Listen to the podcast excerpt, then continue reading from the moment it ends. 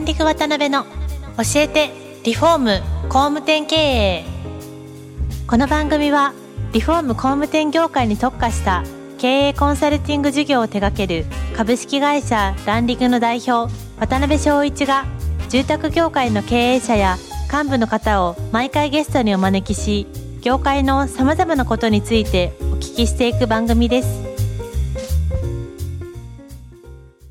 皆さんこんにちはさあ今週も始まりました。ランディグ渡辺の教えてリフォーム工務店経営。第254回目。アシスタントの泉ですパーソナリティの渡辺です。渡辺さん今週もよろしくお願いしますよろしくお願いします。山口社長よろしくお願いします。よろしくお願いしますはい今回最終回ですけれども、はい、いろいろ未来のことも含めて聞いていきたいなと思います。はい。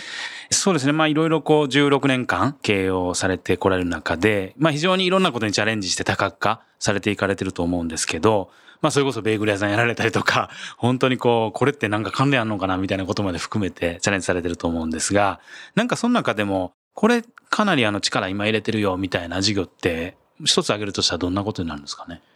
はい。えっと、ちょうどはい。去年からですね、コンテック事業うん、を立ち上げまして、うんテック事業。。はいい。まあ、建設業界うん。で、まあ、様々な課題があると思うんですけど、まあ、そういった課題をテクノロジーの力をうん借りて、なるほど。まあ、解決していくような、うんうんえそういったサービス開発うんっていうものを今していまして、あ、そうなんですね。はい。具体的にどんなことになるんですか？えーっとですね、はい。まあ、いろいろ今、仕込み中ではあるんですが、うんうん先にまあ提供しているもの、はい。提供しているサービスがありまして、はいはいはい。こちらの Web 集客プラスというサービスなんですが、はい何をするかというと、うん要はですね、集客用のウェブサイトはい。をまず作ります。はい。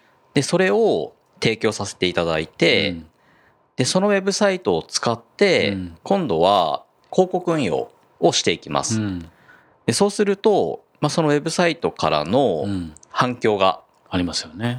なるんですね。はい。で、その集客のお手伝いの部分ですね。なるほどなるほど。あとは、営業、はい。えー設計、うんえー施工ですね。はい。のノウハウはい。をすべて提供する。で、あとは、まあ、営業用の資料ですとか、うんうんまあ、全国で今600、700社ぐらいはい。専門業者のネットワークを持ってるのでなる、ほど。そのネットワークをうん。直接うん。おつなぎする。で、あとは、まあ、いろんなやり取りとかを、まあ、システムの中で全て完結できるうん。ようなものを全部パッケージにして、まあ、同業他社さんだったりとか、は工務店さん、うん。えーあとは不動産会社さん、まはい。あ、そういった会社さんに、うん。まあ、新しい切り口として、うん。まあ、新規事業を立ち上げていただいて、うんうんまあ、今まで住宅のリフォーム、はい。リノベーションだけをやっていましたと。うん。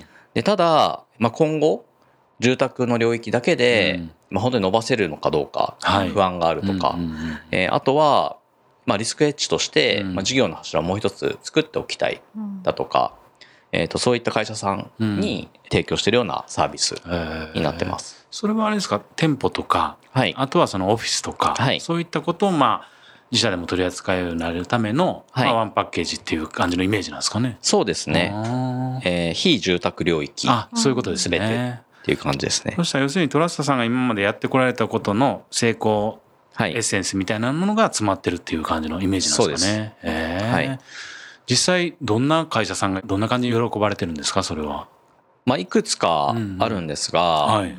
まあ、やっぱりリフォーム専門でやられた会社さんは、もうすでに、まあ、施工管理のベースができていたりとか。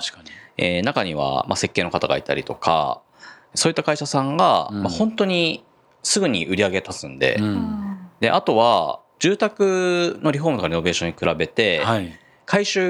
が早いんですよね。ああなるほどなるほど。はい。うんうん。なので、キャッシュフローが良くなるうん。っていうのと、あとは、採用自体はい。もインパクトがあって、うんえーリフォーム、リノベーション、はい。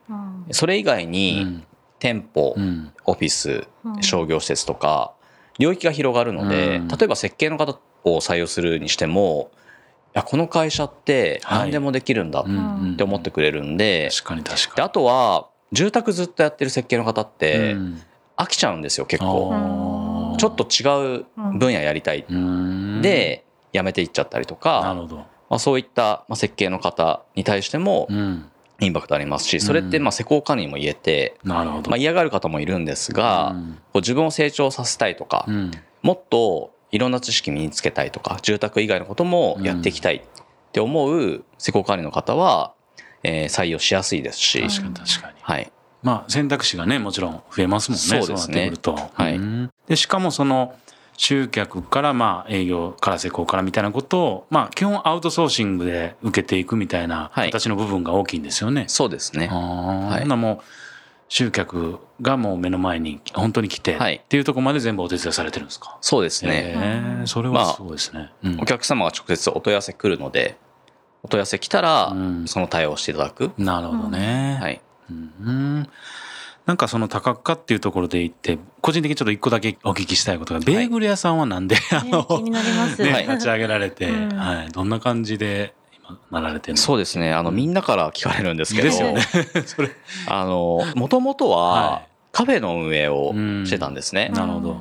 で、なぜカフェをやったかっていう理由が、まあ、いくつかあるんですけど、はい。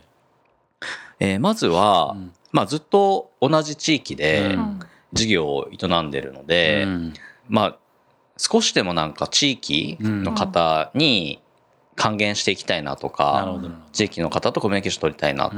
て思ったのが一つ。で、もう一つは、まあ、空間デザインの授業やってるので、はいまあ、自社で店舗を運営することで、うんそのお店をショールームにできる。うんあとは、動線の改善だったりとなか、るほどなるほど。もうシステム的にこうした方がいいとか、アイデアが生まれる。うん。で、あとは、基本、まあ、現場から帰ってきて、えーカフェがあることで、まあ、入れたての美味しいコーヒーがすぐ飲めるとかうん、お腹空いてる時に、まあ、すぐ食事ができるとか、福利厚生の意味。で、あとは、まあ、会社のブランディングですよね。でやっぱり、この業界って、はい。若い人たちの採用ってめちゃくちゃ難しいじゃないですか。うんそうですね。で、しかも、まあ、ちょっと経験がある、うん。えーでも若い、はい。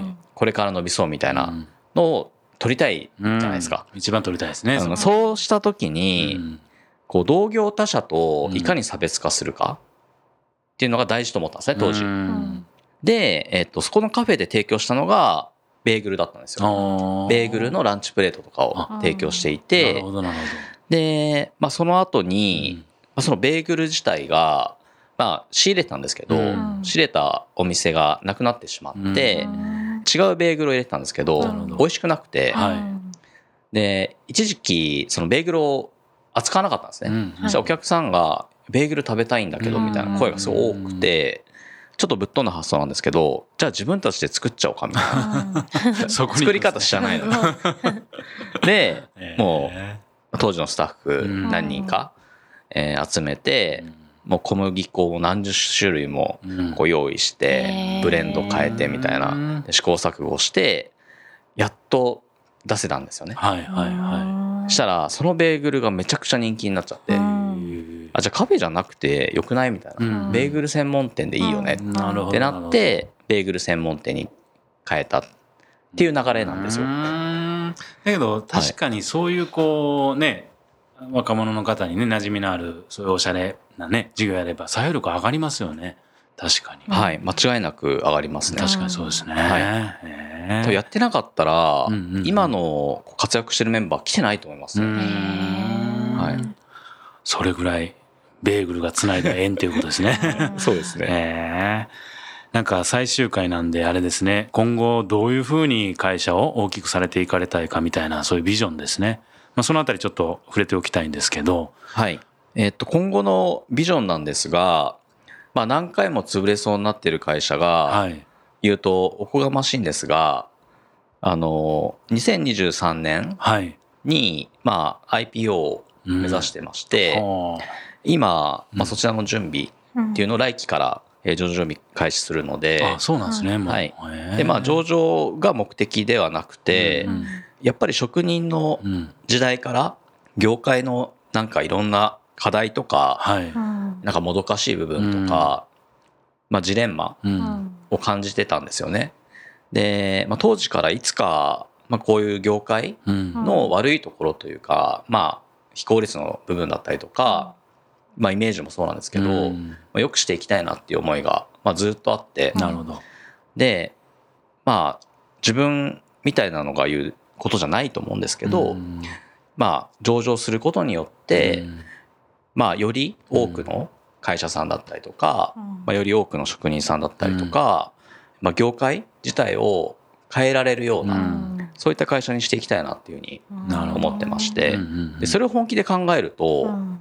もう通過点なのでそこが、うんだからそこは必ず成し遂げたいなっていうふうに思って、なるほどね。はいまあ、上場するにしてもいろんなこうビジネスモデルってね目指されると思うんですけど具体的にどういう方向性ではい、上場を今目指されてるんですか？事業の内容としては。はい。えっと事業の内容としてはまあいわゆるコンテックと呼ばれてる、うん。うん。あおっしゃってたさはい、はい。コンストラクションテクノロジーですね、うん。なるほどなるほど。でそういったサービスうん。を、まあ、メインとしてうん。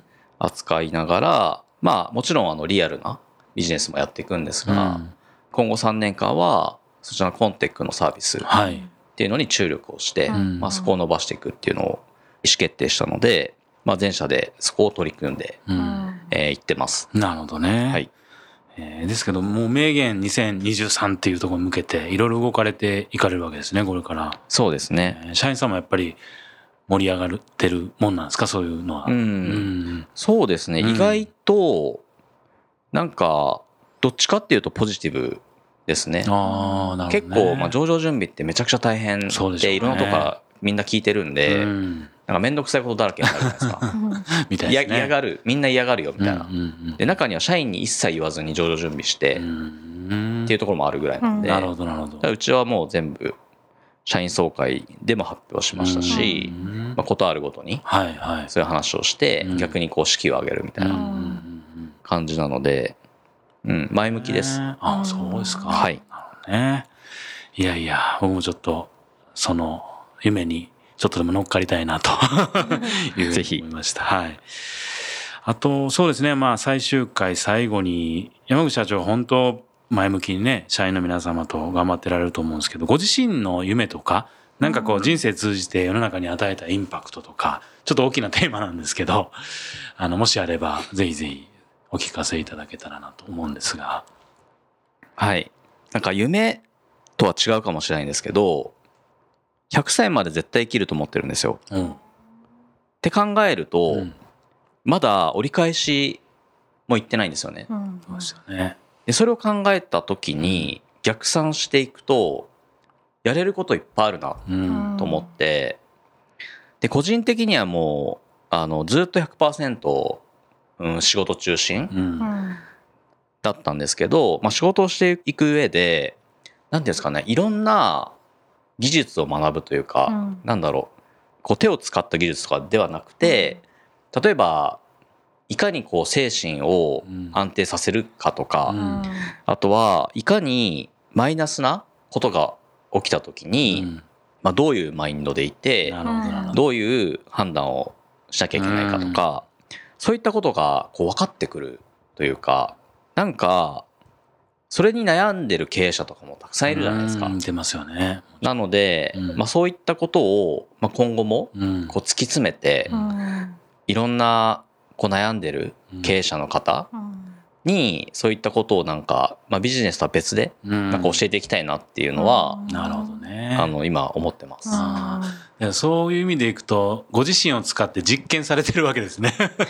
そうですねで。すよね。はいまあそういう経験がそういう糧になるんでしょうね、やっぱり。うんうんはいなんかいろんなお話を4回えー通じてお聞きできたんですけれども、はいうんうんあのどうですか ?4 回通じて、あいちゃはいん感想とかもし。なんかすごいいろいろあの印象的だったんですけれどでもなんか一つ目は出会った方とのご縁をすごい大切にしてるなっていう印象があってあとそのちょっと自分が思ったのは自分が最初の社長さんとかにあの同じようなことをされたらなんか次に人を信頼するってなかなか難しいなとか私は思っちゃうんですけれど、まあ、山口社長はまあ全然そんなことなく次に進んでいくポジティブに進んでいかれてるところとかもすごいなって思いましたし、あとはそのピンチな時になんかやるべきこととかできることをこうやり尽くしてる感じもすごいかっこいいなっていうふうに感じました。